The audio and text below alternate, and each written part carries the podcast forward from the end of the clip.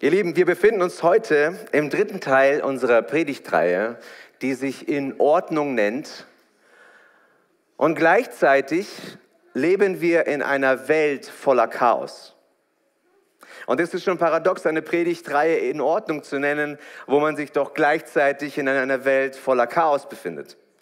Und an vielen Stellen dieser Welt, wenn man äh, hinschaut, an vielen Stellen dieser Welt ist Chaos. Chaos in Israel, Chaos in der Ukraine, Chaos in Beziehungen, Chaos in Kirchen, Chaos im Glauben, Chaos in den sozialen Medien, Chaos im Klima, Chaos in der äh, Politik, Chaos in der Identitätsfrage, Chaos in der Geschlechterfrage. An vielen Stellen ist Chaos. Aber wenn wir über Chaos nachdenken, dann müssen wir eine Sache wirklich wissen. Chaos stellte für Gott niemals ein Hindernis dar, denn Gott ist jemand, erinnert euch, der aus einem Chaos einen Kosmos macht. Amen. Und wir lesen das in 1. Mose 1, Vers 2, dort heißt es, und die Erde war wüst und leer. Und dann heißt es in Vers 3, es werde Licht. Wüste und leer meint im Hebräischen Tohuwabo. Und Tohuwabo meint ein chaotischer Zustand. Und im Gegensatz dazu heißt Kosmos im Griechischen Ordnung. Gott machte aus einem Chaos eine Ordnung und schaffte so die Voraussetzung für Leben. Tohuwabo war temporär und die gute Nachricht, äh, ihr Lieben, äh, ist, Gott ist permanent. Amen. Tohuwabo war temporär, aber Gott ist permanent. Und wenn in deinem Leben Chaos ausbricht, dann können wir zum Chaos sagen, du bist nicht Gott, du bist nicht der Herr meines Lebens und du bist noch längst nicht das Ende meiner Geschichte. Amen. Wir lesen in äh, Jesaja 45, Vers 18. Denn so spricht der Herr, der den Himmel geschaffen hat. Er ist Gott, der die Erde gebildet und sie gemacht hat.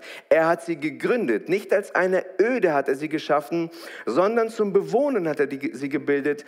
Ich bin der Herr und sonst gibt es keinen Gott. Am Anfang war Chaos und aus dem Chaos hat Gott Ordnung gebildet, Ordnung gebracht.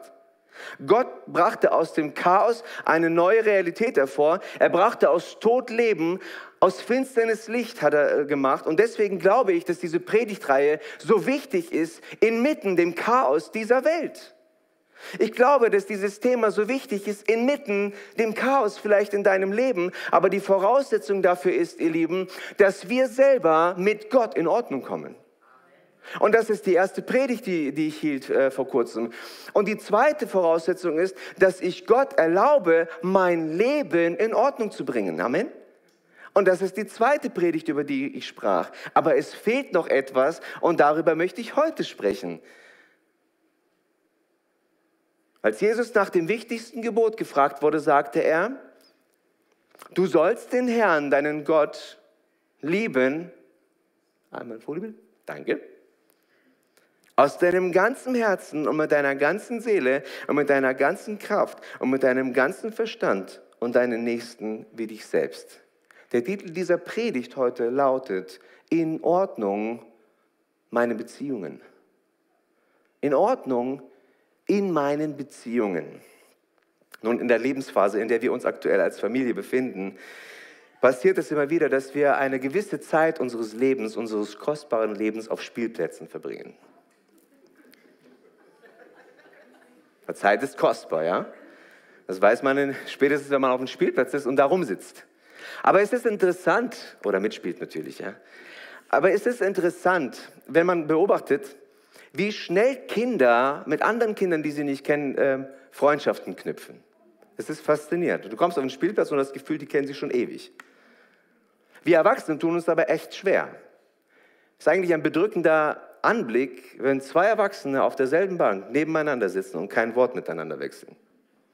Wo die Kinder die Best Friends auf einmal sind. Schon interessant. Dr. Äh, Stephanie Carlson, eine Expertin für Gehirnentwicklung bei Kindern, erklärte, dass unsere natürliche Neugier auf andere im Laufe der Zeit durch mangelnde Übung verblasst. Das ist interessant. Es wurde herausgefunden, die Schule fokussiert sich mehr auf Fakten und Logik als auf Fantasie. Und die Erwachsenen konzentrieren sich mehr auf die Realität als auf die Möglichkeiten. Das ist ein Problem, es ist ein, ein, ein Dilemma, in dem wir Erwachsene auch stehen. Die Kinder haben Fantasie, die kommen auf den Spielplatz und denken, wow, alles meine Freunde, mit denen ich spiele. Und die Erwachsenen sehen die Realität. Ich kenne niemanden und keiner interessiert sich für mich. Und ich auch nicht für die anderen. Ich bin ja mit meinem Kind hier. Ein weiterer Faktor, ihr Lieben, ist Angst, Fehler zu machen, denn in unserer Gesellschaft werden Fehler bestraft. Wir leben in einer Gesellschaft, wo Fehler bestraft werden. In der Schule, im Job, Fehler werden bestraft. Kinder haben von Natur aus, so kleine Kinder haben von Natur aus noch gar nicht so äh, große Angst vor Fehlern.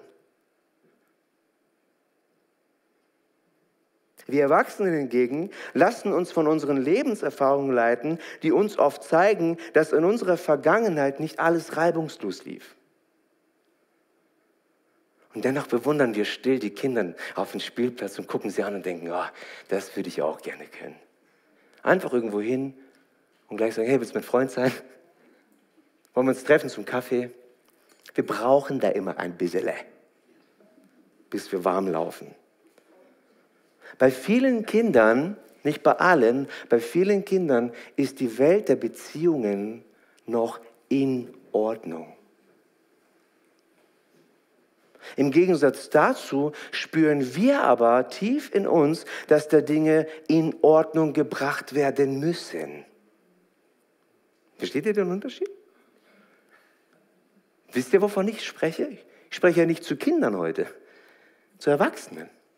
Wir wissen alle, dass da Dinge sind, die eigentlich in Ordnung gebracht werden müssten. Wir alle merken, dass zwischenmenschliche Beziehungen in unserer Gesellschaft, vielleicht auch in unserem Eigenleben, nicht so sind, wie sie sein sollten. Da müssen Dinge in Ordnung gebracht werden.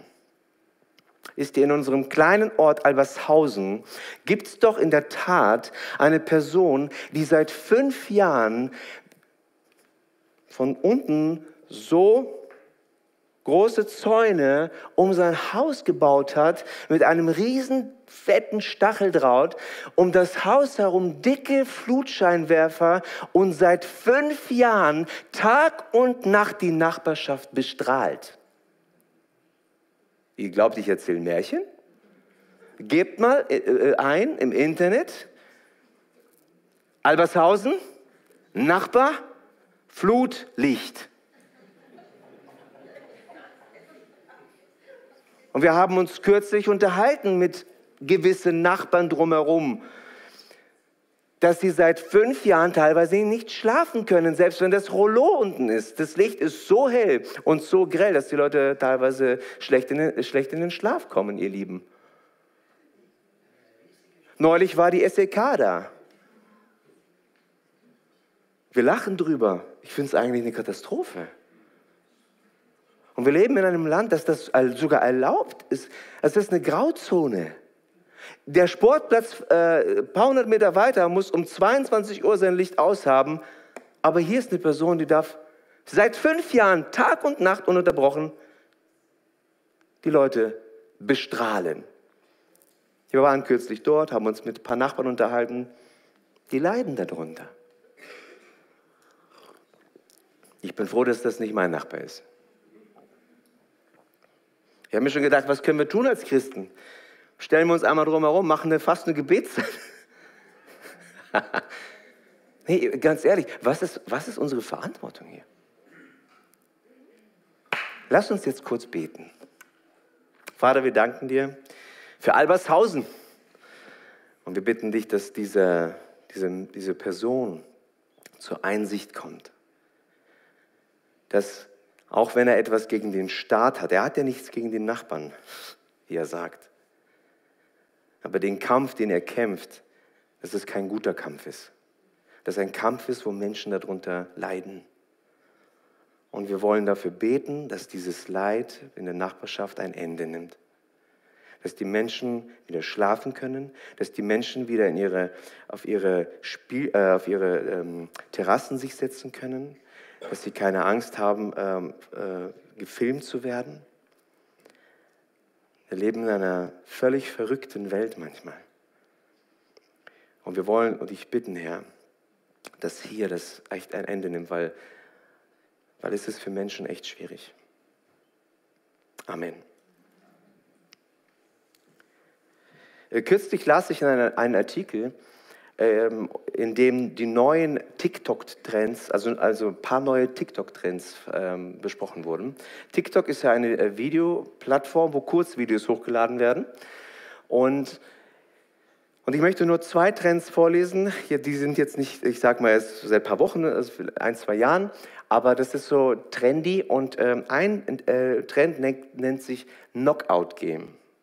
Und diesem Knockout-Game geht es darum, dass Jugendliche auf der Straße, auf öffentlichen Straßen wildfremde Menschen einen Knockout geben, so sie schlagen, dass die Leute ausgenockt sind. Und das wird auf Video aufgenommen und dann bei TikTok hochgeladen. Und da sind schon Leute massiv verletzt worden und es gab sogar schon Todesfälle. Knockout-Game. Und jetzt denken wir, ja Mensch, die bösen Jugendlichen, ja, die müssen ja wieder irgendwelche Videos hochladen, nur um viele Klicks zu bekommen. Ich möchte euch den anderen äh, Trend äh, vorstellen, der nennt sich Ghost Prank. Beim Ghost Prank geht es darum, das ist ein gefährlicher Trend, wo Eltern ihre Kinder in einem dunklen, finsteren äh, Zimmer einsperren, einschließen und dann mit einem iPad oder Handy richtig Monsterfratzen, Bilder und Videos äh, äh, zeigen und dass die Kinder Panik kriegen, das wird aufgenommen und bei TikTok hochgeladen, damit die Leute sich amüsieren. Nennt sich Ghost Prank. Hm, die bösen Erwachsenen. Das sind nicht nur immer die Kinder. Merken wir, äh, wo kommt eigentlich dieses ganze Chaos her, ihr Lieben? Das ist, das ist, sorry, wenn ich das so sage, das ist krank. Das ist Chaos. Wo kommt dieses Chaos in Beziehungen her, ihr Lieben? Die Ursache, und ich möchte euch die Antwort geben, die Ursache, die ich glaube, für dieses Durcheinander in Beziehungen, in Familien, in Ehen und Gemeinden und in der Gesellschaft lässt sich auf Satans Pläne zurückführen. Sein Hauptziel ist es, die von Gott geschaffene Ordnung ins Chaos zu stürzen. Von Anfang an sehen wir, dass Gott das Ziel, das Ziel hatte, mit den Menschen in Beziehung zu leben, und zwar in Harmonie und in göttlicher Ordnung. Das war die Bestimmung des Lebens, in Harmonie und in Ordnung mit Gott, mit sich selbst und mit anderen Menschen in Beziehung zu leben. Der Teufel stürzte diese Ordnung ins Chaos. Er schaffte es, von unserer eigentlichen Bestimmung wegzuführen. Er schaffte es, ihr Lieben, dass die Harmonie zwischen Freunden zerstört wurde und dass Freunde, anfängliche Freunde, sich gegenseitig die Schuld für die begangenen Fehler zuschoben. Adam und Eva, du warst es. Nein, du warst es. Nein, die Schlange war das. Na, wer war das jetzt?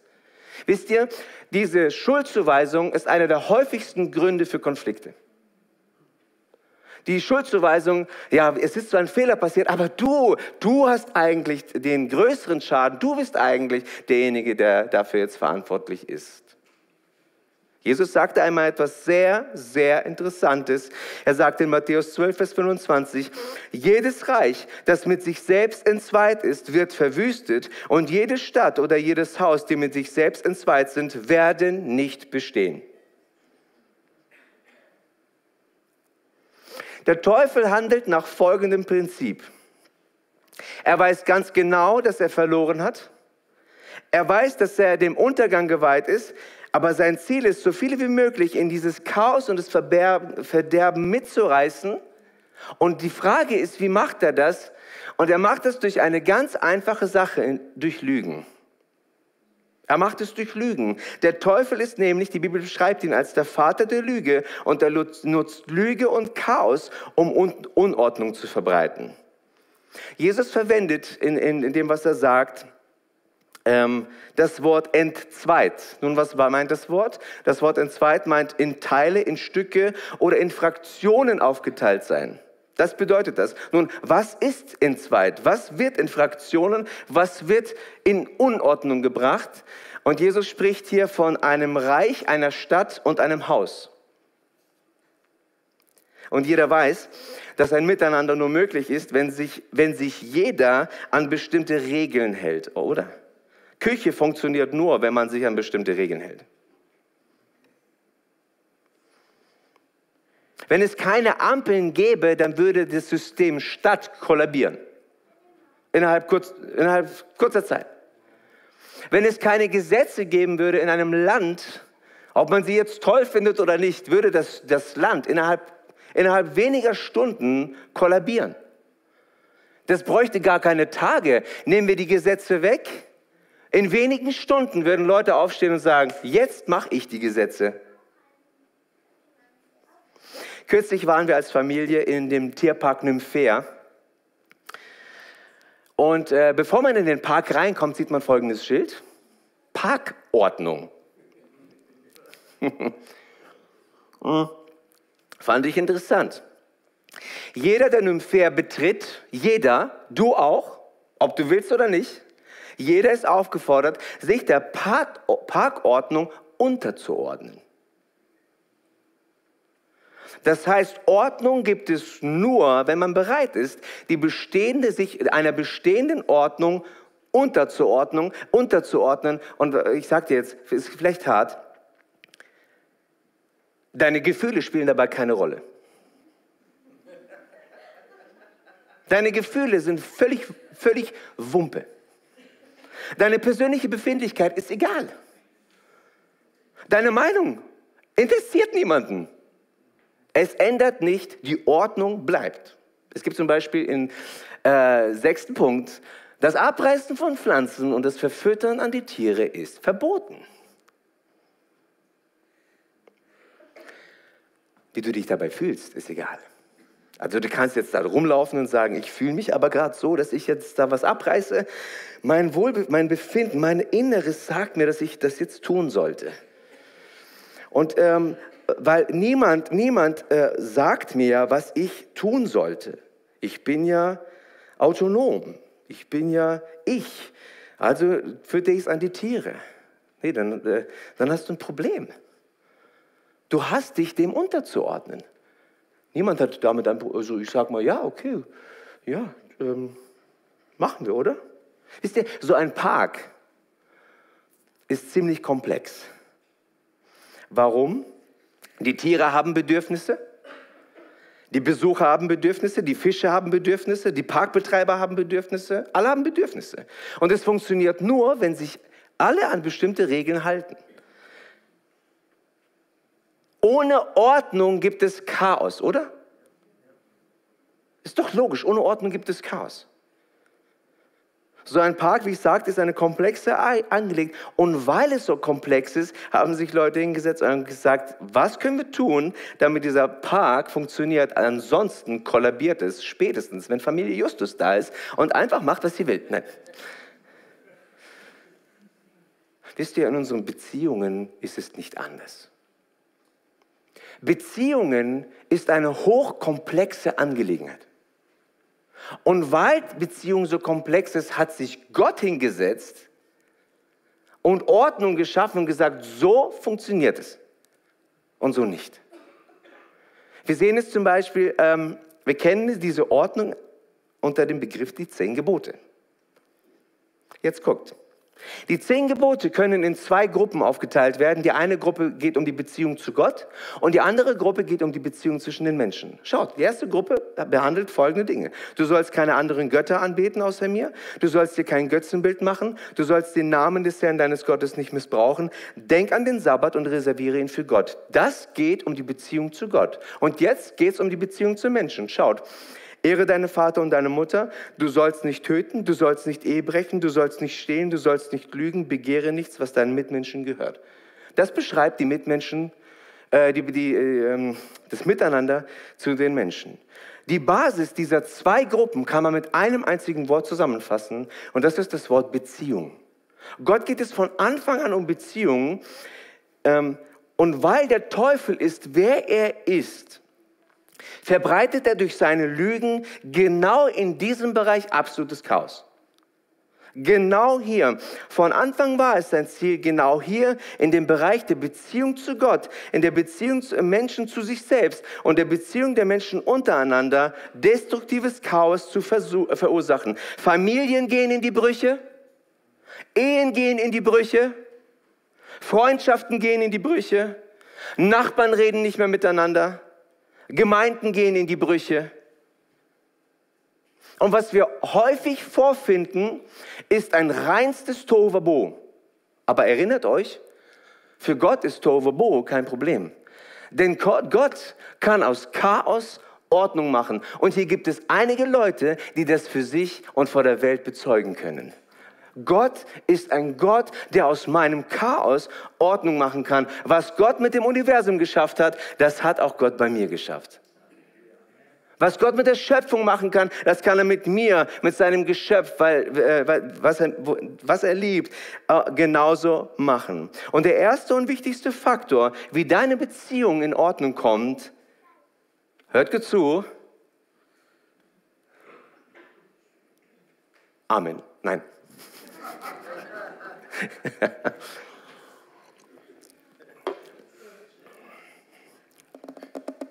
Nein. Der erste und wichtigste Faktor, wie deine Beziehungen in Ordnung kommen, ist Gott selbst. Ist Gott selbst. Gott ist das Zentrum der Beziehung. Ich sage dir warum. Die Hoffnung für deine Beziehung liegt nicht in dir und liegt nicht auch in den Menschen, zu denen du eine Beziehung hast, sondern in Gott selbst. Denn wir alle, ausnahmslos, bringen etwas in die Beziehung mit rein. Und was das ist, lesen wir in 2. Korinther 5, Vers 15. Er starb für alle, heißt es hier, damit diejenigen, die sein neues Leben erhalten, nicht länger für sich selbst leben. Sie sollen vielmehr für Christus leben, der für sie starb und auferstanden ist. Ich würde mal behaupten, jeder von uns, äh, dass niemand von uns Beziehungen lebt, die völlig frei von Enttäuschungen sind. Schau doch mal deinen Nachbarn und sag, Schatz, er hat recht. musst du nicht tun. Wir, wir werden alle enttäuscht. Niemand hat den perfekten Partner oder den perfekten Freund. Niemand.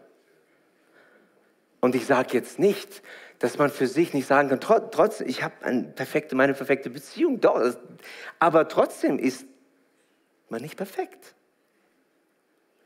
Man fragt sich manchmal, warum ist es nur so herausfordernd mit der Person oder mit dem, mit dem Menschen, mit dem man unterwegs ist, die man so liebt? Warum ist es nur so herausfordernd manchmal? Warum ist es manchmal so schwer? Warum, versteht mich, warum verstehen mich die Kinder nicht? Warum verstehe ich die Kinder nicht? Ja? Warum sind unsere Beziehungen von Konflikten geprägt? Warum werden wir immer wieder verletzt? Wisst ihr, mich wundert es, warum wir Christen immer so verwundert sind, wenn wir uns verletzen. Ich, ich habe manchmal das Gefühl, manche fallen fast vom Glauben ab. Mann, da ist jetzt Verletzung, Enttäuschung. Ja klar, ich sag dir warum. Wir alle bringen in unsere Beziehung etwas mit, was die Bibel Sünde nennt. Punkt. Du bist davon nicht befreit, ich bin nicht davon befreit. Und Sünde führt dazu, dass wir für uns selbst leben. Sünde führt dazu, dass wir mehr fordern statt dienen. Sünde führt dazu, dass wir mehr anklagen anstatt vergeben. Sünde führt dazu, dass wir mehr kritisieren anstatt geduldig sind. Wisst ihr, wir sollten nicht überrascht sein, dass unsere Beziehungen manchmal Konflikte haben, wenn man betrachtet, wie viel Sünde wir in Beziehungen mit reinnehmen, ist es überhaupt ein Wunder, dass Beziehung hält. Das ist ein Wunder.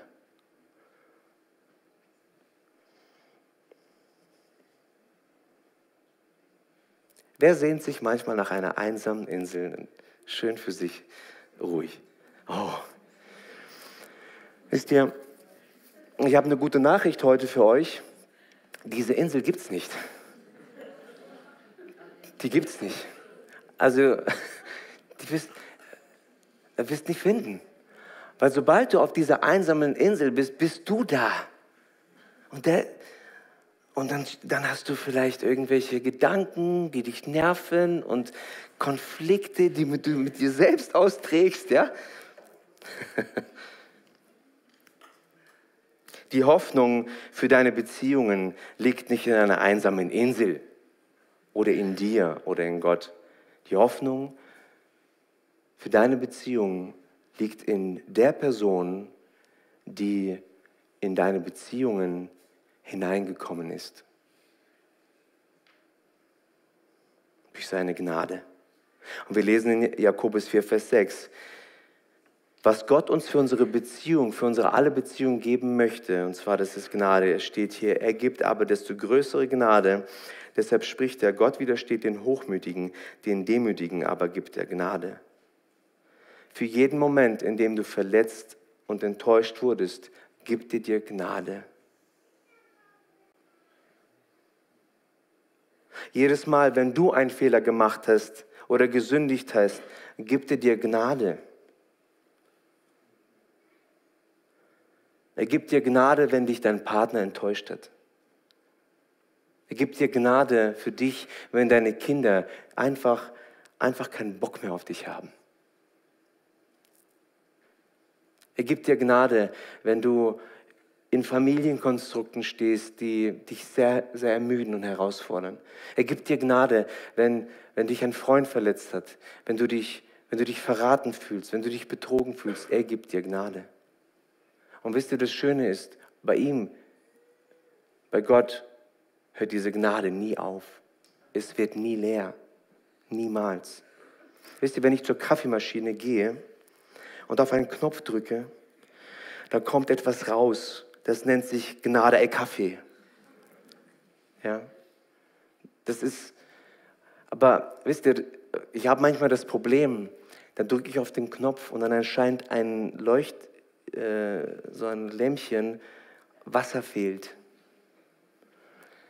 Da muss ich einen Wasserbehälter rausnehmen, Wasser reintun, reinstecken. Das dauert so seine Zeit, bis Gnade wieder fließt.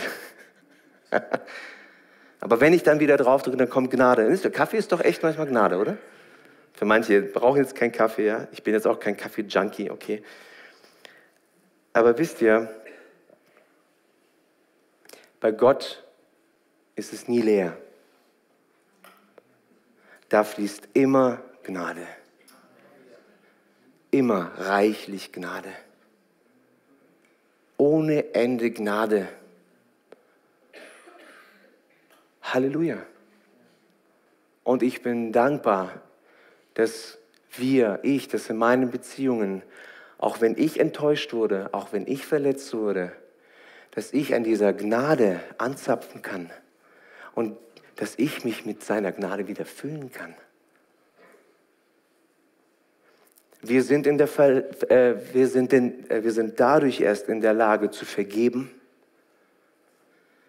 wenn, selbst wenn Leute dir den Rücken kehren, selbst wenn Leute auf dich mit dem Finger zeigen, erinnert euch an Jesus. Alle haben auf ihn mit dem Finger gezeigt und in seiner Gnade sitzt hängt er am Kreuz. Und was, was bringt er über die Lippen? Vergib ihnen, denn sie wissen nicht, was sie tun. Das ist Gnade. Das tat er nicht aus sich einfach heraus, das tat er aus der lebendigen Beziehung seinem Vater heraus. Es fließt. Wir sind in der Lage zu vergeben, wo andere vielleicht sagen, wie kannst du nur? Wir sind in der Lage zu lieben, wo andere sagen, hey, das ist, da ist nichts mehr Liebenswürdiges. Sprich mal mit Eltern, ob immer alles so liebenswürdig ist in den Families. Ob die Kinder immer liebenswürdig sind. Du denkst manchmal, nein, das willst du jetzt nicht aussprechen. Aber es fließt, die Liebe fließt. Hoffentlich. Wir sind in der Lage zu bekennen. Wir sind in der Lage zu sagen, ich habe hier einen Fehler gemacht.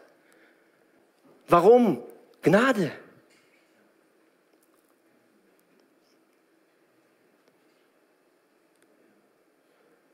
Wir sind in der Lage zu konfrontieren, zu sagen, hey, du hast dort einen Fehler gemacht. Warum? Aus Gnade. Nicht um den anderen fertig zu machen, nicht um die Freunde fertig zu machen, sondern zu sagen, hey, Ich liebe dich. Lass uns darüber reden. Wo, warum? Weil wir Gnade erleben. Weil wir Gnade haben. Weil reichlich vorhanden ist. Amen. Gnade geht niemals aus. Niemals. Aber woher kommt die Gnade? Und lasst uns hierfür noch einmal 2. Korinther 5, Vers 15 anschauen. Hier heißt es noch einmal, er starb für alle, damit diejenigen, die sein neues Leben erhalten, nicht länger für sich selbst leben. Sie sollen vielmehr für Christus leben, der für sie starb und auferstanden ist. Jesus starb für alle, mit anderen Worten, Jesus lässt sich auf das Chaos der Menschheit ein. Jesus lässt sich auf das Chaos der Menschheit ein. Nun, äh, die 30 Jahre bevor Jesus mit seinem Dienst anfing, nun, was hat Jesus dort so alles erlebt? In den Beziehungen. Ich sag's dir, wahrscheinlich genau das gleiche wie wir.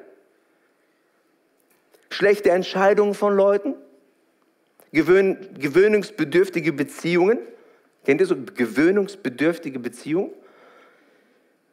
Launische Nachbarn, grenzüberschreitende Kommentare oder Bemerkungen. Also wenn ich Jesus wäre, und das sage ich euch, da bin ich ganz, ganz, ganz, äh, ich sag mal, ganz ehrlich, wenn ich Jesus wäre, dann hätte ich die 30 Jahre vorgespult und mit 30 meinen Dienst angefangen.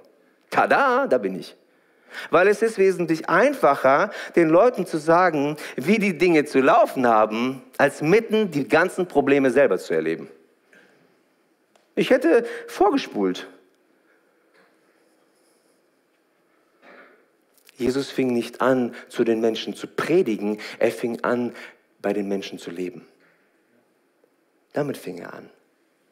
Inmitten dem Chaos dieser Welt. Und die Menschen waren so bewegt durch ihn, durch seine Person, die haben ihn angeschaut, die haben mit ihm geredet und die haben angefangen, ihm zu vertrauen und durch dieses Vertrauen in ihn, in seine Person, wie er war, fing an, sich ihr Leben langsam an zu verändern. Und das ist der zweite Faktor, äh, was in deinem Leben, in deinen Beziehungen Ordnung bringen kann. Und zwar, fang an, Jesus zu vertrauen. Fang an, Jesus zu vertrauen. Warum? Weil Jesus sich um den Chaos in deinen Beziehungen kümmert. Jesus kümmert sich um, um das Chaos, um den Chaos in deinen Beziehungen. Jesus ist es nicht egal, wenn du gerade in einer Ehekrise stehst. Jesus ist es nicht egal, wenn deine Eltern, wenn du deinen Eltern nicht mehr vertrauen kannst. Jesus ist es nicht egal, wenn du von Freunden verraten wurdest. Und ich kenne Menschen, die wurden auf bitterste, jetzt nicht hier in unserem Kreis, ähm, die wurden aufs bitterste von anderen Freunden, langjährigen Weggefährten, verraten, belogen und betrogen. Jesus ist es nicht egal, wenn du da durchgehst. Jesus ist es nicht egal, wenn deine Beziehungen zerbrochen sind. Auch wenn deine Beziehungen sich nicht gleich verändern. Und vielleicht weißt du nicht mal, wo du anfangen sollst. Und vielleicht, und wir müssen auch ehrlich werden und sein, vielleicht gibt es doch Beziehungen, die niemals wieder geheilt werden. Wenn wir anfangen mit frommen Floskeln und meinen, alles lässt sich kitten, du musst nur mehr glauben, du musst nur mehr beten, dann ist es eine Lüge. Manche Beziehungen lässt, lässt sich nie wieder heilen. Bedeutet nicht, dass Gott Beziehungen, wo wir meinen, finito, nicht mehr heilen kann. Aber Jesus hat dir etwas gegeben, was dir helfen wird, Dinge in Ordnung zu bringen. Und das wird hier beschrieben. Schaut mal hier diesen Vers. Er starb für alle, damit diejenigen, bitte nächste Folie, die sein neues Leben erhalten. Wir haben alle neues Leben bekommen die wir an Jesus glauben. Nicht alle, nur die, die an Jesus glauben, haben neues Leben erhalten. Jesus hat dir neues Leben ge äh, gegeben und in diesem Zusammenhang lesen wir eine wichtige Aussage, die Jesus gesagt hat in Matthäus 10, Vers 39. Schaut, wer an seinem Leben hängt, wird es verlieren, aber wer es für mich aufgibt, wird es finden. Und was meint Jesus damit? Er meint damit Folgendes, lasst los. Lasst los. Aber was sollen wir loslassen? Unsere eigenen Vorstellungen, unsere eigenen Pläne, unsere eigenen Ziele, unsere Erwartung, unsere Enttäuschung, unsere Verletzung, unsere Bitterkeit, unsere Opfermentalität. Lass los. Hör auf, Opfer zu sein. Hör auf, Opfer zu sein und opfere lieber dein Empfinden, Gott. Und sag, ich opfere dir ich gebe dir meine Verletzung, ich gebe dir meine Enttäuschung, lass los. Und indem wir das tun, empfangen wir aus diesem neuen Leben, was wir durch Jesus erhalten haben, nämlich Freude, Hoffnung, Bedeutung, Zukunft und Vergebung. Amen. Das kommt, das wird uns geschenkt. Und das meint Paulus, wenn er in diesem Vers sagt, schaut mal hier, er starb für alle, damit diejenigen, die sein neues Leben erhalten, nicht länger für sich selbst leben. Nicht länger für sich selbst leben. Und dann heißt es weiter, sie sollen vielmehr für Christus leben, der für sie starb und auferstanden ist. Und erinnert euch, dass der Teufel durch seine Lügen Chaos in die Welt brachte. Er hat es geschafft, dass wir aus Gottes Ordnung heraustreten und seinen Lügen jetzt anfangen zu glauben und folgendessen ebenfalls Chaos verbreiten. Aber wir brauchen nicht mehr der Lüge des Satans glauben. Amen. Denn wir haben jetzt die Wahl, Gottes Wahrheit zu glauben. Die Wahrheit für meine Ehe. Die Wahrheit für meine Familie. Die Wahrheit für meine Eltern. Die Wahrheit für meine Gemeinde und die Wahrheit für die Gesellschaft. Und in Johannes 8, Vers 32 sagt Jesus, und ihr werdet die Wahrheit erkennen und die Wahrheit wird euch frei machen. Viele Christen nehmen den Vers und sagen jetzt, ja, die Wahrheit wird uns frei machen. Aber das ist nicht korrekt. Das ist nicht wahr. Das steht dort nicht. Wir reißen es aus dem Kontext. Denn wenn es stimmen würde, dass die Wahrheit frei machen würde, dann werden wir alle relativ frei. Denn wir haben viel Wahrheit. Jesus sagt, die Wahrheit, die wir erkennen, Die Wahrheit wird uns frei machen. Die Wahrheit, die wir erkennen, wird mich frei machen. Und Sünde hat die Wahrheit in dieser Welt völlig zerstört. Die Ordnung Gottes für uns selbst, unsere Beziehung zu uns und zueinander sind durch Sünde so stark verzerrt, dass es manchen unglaublich schwer fällt, aus falschen Verhaltensmustern rauszubrechen, herauszutreten. Satan ist in der Lage, und jetzt hört zu, Wahrheit als Lüge, Lüge als Wahrheit dastehen zu lassen. Sorry. Sa Satan ist in der Lage, Lüge als Wahrheit äh, äh, dastehen zu lassen, aussehen zu lassen. Und denkt daran, die Bibel nennt ihn den Vater der Lüge, was bedeutet, dass er auch Kinder der Lüge hat. Und was machen diese Kinder der Lüge? Diese Kinder werden Wahrheit verdrehen und Lüge als Wahrheit dastehen lassen. Und es ist aber ihre Wahrheit, aber diese Wahrheit macht nicht frei. Diese Wahrheit bindet. Es bringt nichts in Ordnung. Es verbreitet nur noch mehr Chaos. Aber Jesus sagt, die Wahrheit, die wir erkennen, wird uns frei machen. Die Wahrheit, die ich erkenne für meine Beziehungen. Die Wahrheit, die ich erkenne für meine Ehe. Und wir hatten in unserer Ehe, habe ich schon das ein oder, mal, äh, ein oder andere Mal erwähnt, wir standen schon zweimal vor dem Aus unserer Ehe. Scheidung stand schon äh, auf, auf dem Tablett. Wir hatten Wahrheit. Wir hatten Wahrheit. Meine Güte, was haben wir die Bibel, was habe ich gelesen? Ich habe studiert. Ich musste sie erkennen. Und diese Wahrheit hat mich frei gemacht. Und wir haben angefangen, an unserer Ehe zu arbeiten. Und heute, nach so vielen Jahren, kann ich sagen, ich bin glücklich verheiratet. Und ich höre das auch von meiner Frau. Amen, Schatz.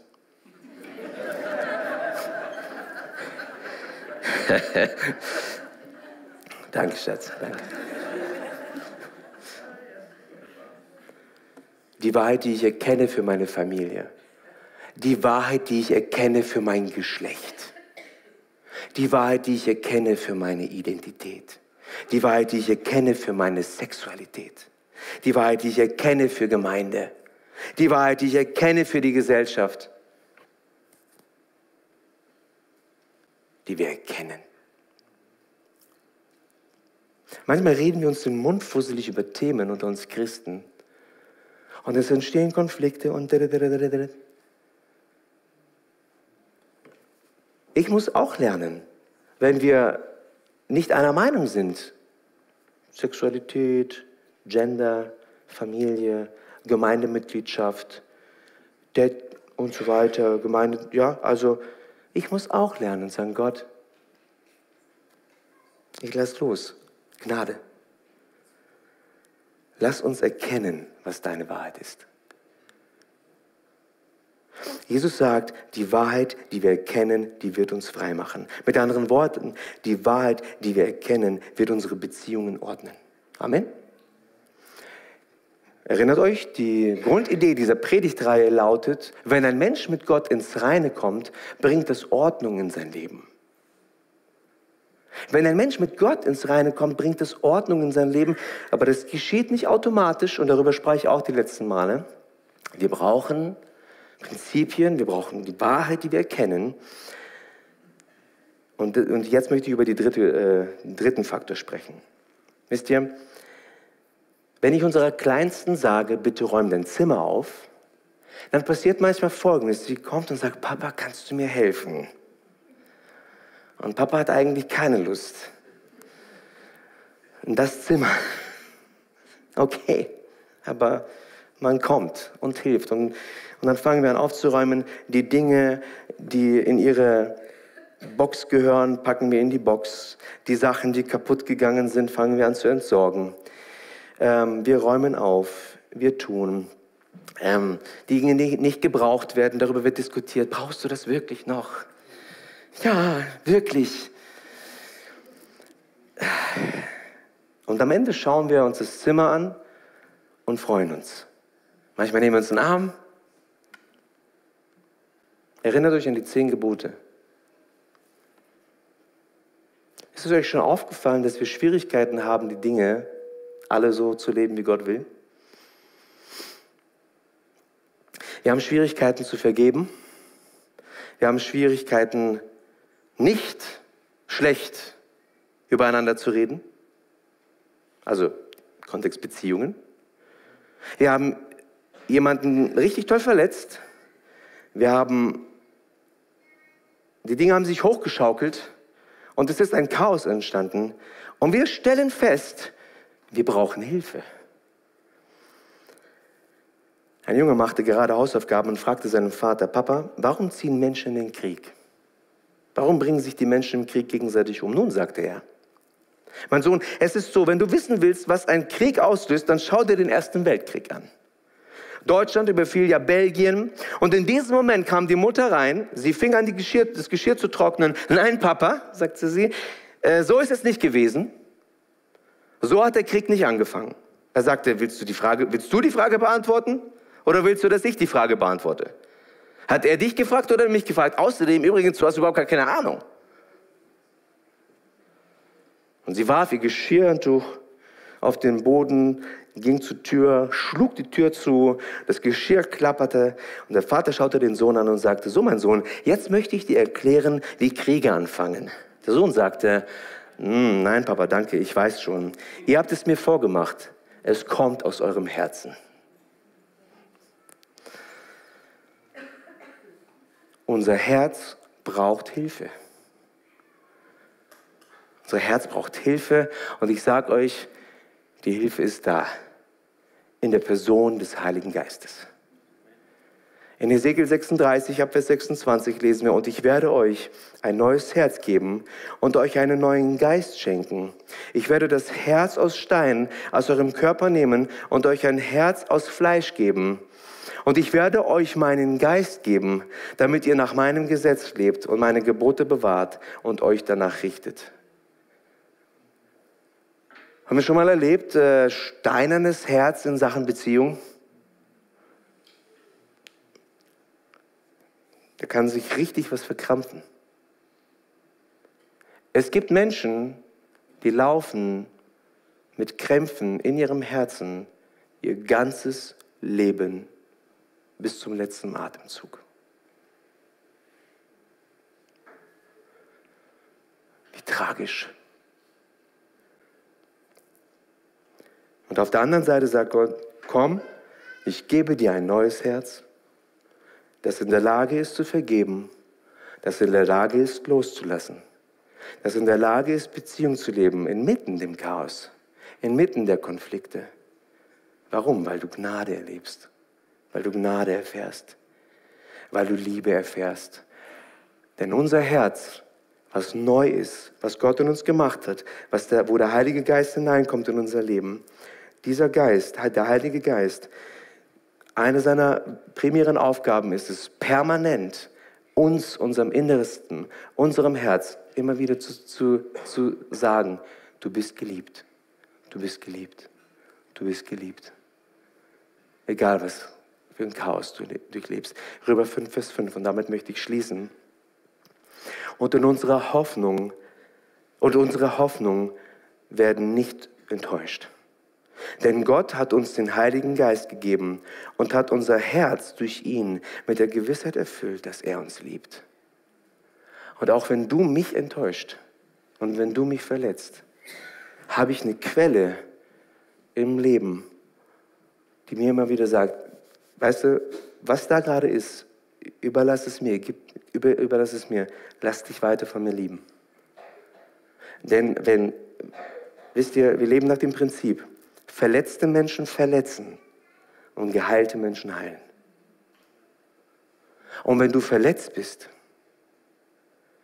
denk mal an Menschen, die verletzt sind, in eurem Kontext. Was machen die? Was tun sie? Sie verletzen weiter. Ist das Gottes Plan?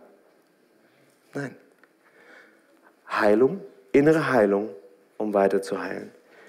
Dass sich Dinge ordnen. Das Lobpreisteam kann gerne nach vorne kommen. Der Heilige Geist hilft uns, unsere Beziehung zu ordnen. Gott will sie ordnen. Unsere Beziehung zu ihm, also der Heilige Geist hilft uns, unsere Beziehung zu ihm zu ordnen, zu uns selbst und zu den Menschen, in denen wir in Beziehung stehen. Vielleicht schließen wir kurz die Augen. Vater, ich danke dir für dein Wort. Ich weiß nicht, wo wo jeder hier so steht. Beziehungen sind so schön, so kostbar und so toll. Und gleichzeitig können sie so schwer, so herausfordernd sein. Vielleicht erlebt gerade jemand eine Ehekrise. Vielleicht erlebt jemand gerade eine Familienkrise. Vielleicht steht jemand gerade unter Beschuss. Vielleicht erlebt jemand in der Firma Anfeindungen, Dinge, die gesagt wurden, Dinge, die getroffen haben. Menschen, Kollegen, Vorgesetzte, irgendjemand. Vielleicht waren wir es auch selbst, die, die verletzt haben, die Dinge gesagt haben oder getan haben, die jemand anderen verletzt haben. Ich bitte dich, Jesus, ordne unsere Beziehung, ordne unser Leben, ordne unser Herz. Beziehungen sind so wichtig. Hilf uns, das Leben zu leben, was dir gefällt. Ich danke dir für deine Liebe. Heiliger Geist, danke, dass du jetzt hier bist, dass du wirkst, dass du Menschen anrührst.